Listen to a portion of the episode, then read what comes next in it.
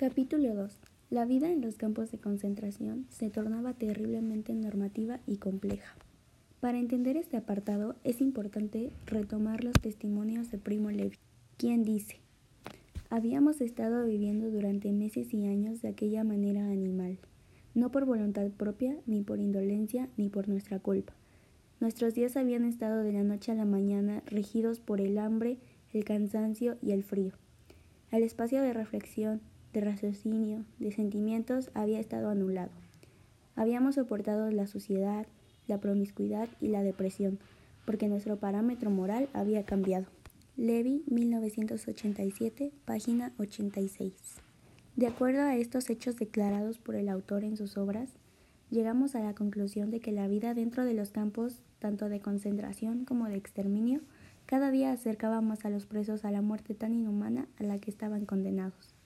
Esto significa que, no importaba la raza, edad, género, todos los rehenes de estos sitios infernales tendrían el mismo final, pero no sin antes atravesar por una vida de maltrato, humillación, abuso y esclavitud. A las declaraciones anteriormente mencionadas podemos agregar las ideas de Siliberti, quien decía que la vigilancia de la operación de exterminio era ejercida por el jefe de campo o por el oficial al mando. Como consecuencia de estas ideas, Concluyo que la vigilancia en los campos no se detenía por ningún motivo. En otras palabras, si los presos no vivían gobernados mediante un sistema que se dedicaba a sembrar el miedo, estos lugares se desviarían de su objetivo principal, que era exterminar a cualquier raza que fuera en contra del régimen nazi, y para resumir lo dicho previamente, podemos decir que era de suma importancia mantener a toda persona presa en este lugar con vigilancia masiva y así evitar el descontrol de estos lugares. Siliberti 2005, página 5. Del mismo modo, Radbruch en 1946 también argumenta que las acciones cometidas por los nazis fueron demasiado injustas para ser derecho.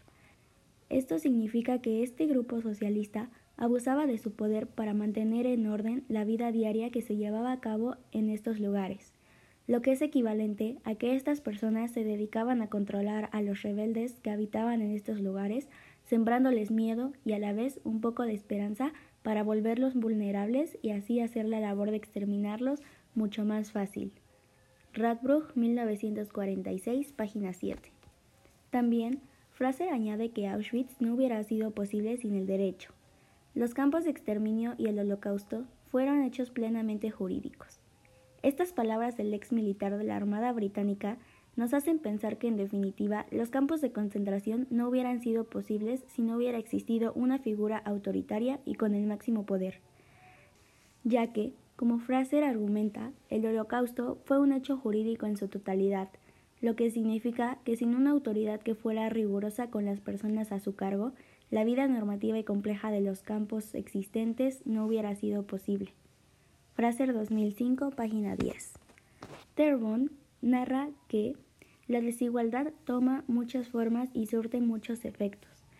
Muerte prematura, mala salud, sujeción, discriminación, exclusión del conocimiento, impotencia, estrés, angustia, pobreza, inseguridad, etc. Y con esto nos hace referencia a que lo que predominaba en el estilo de vida de los campos nazis siempre fue la desigualdad, unos lo tenían todo, mientras otros no poseían ni siquiera la esperanza de regresar con vida a su cotidianidad previa a los campos de concentración. Otros más conocían todo sobre todo, y los desafortunados no podían ni siquiera recordar su nombre, el cual había sido reemplazado por un número tiempo atrás con el objetivo de transformar a las personas en solo un objeto más, quien era sometido a tratos crueles hasta el fin de sus días. Terbon 2015, página 1.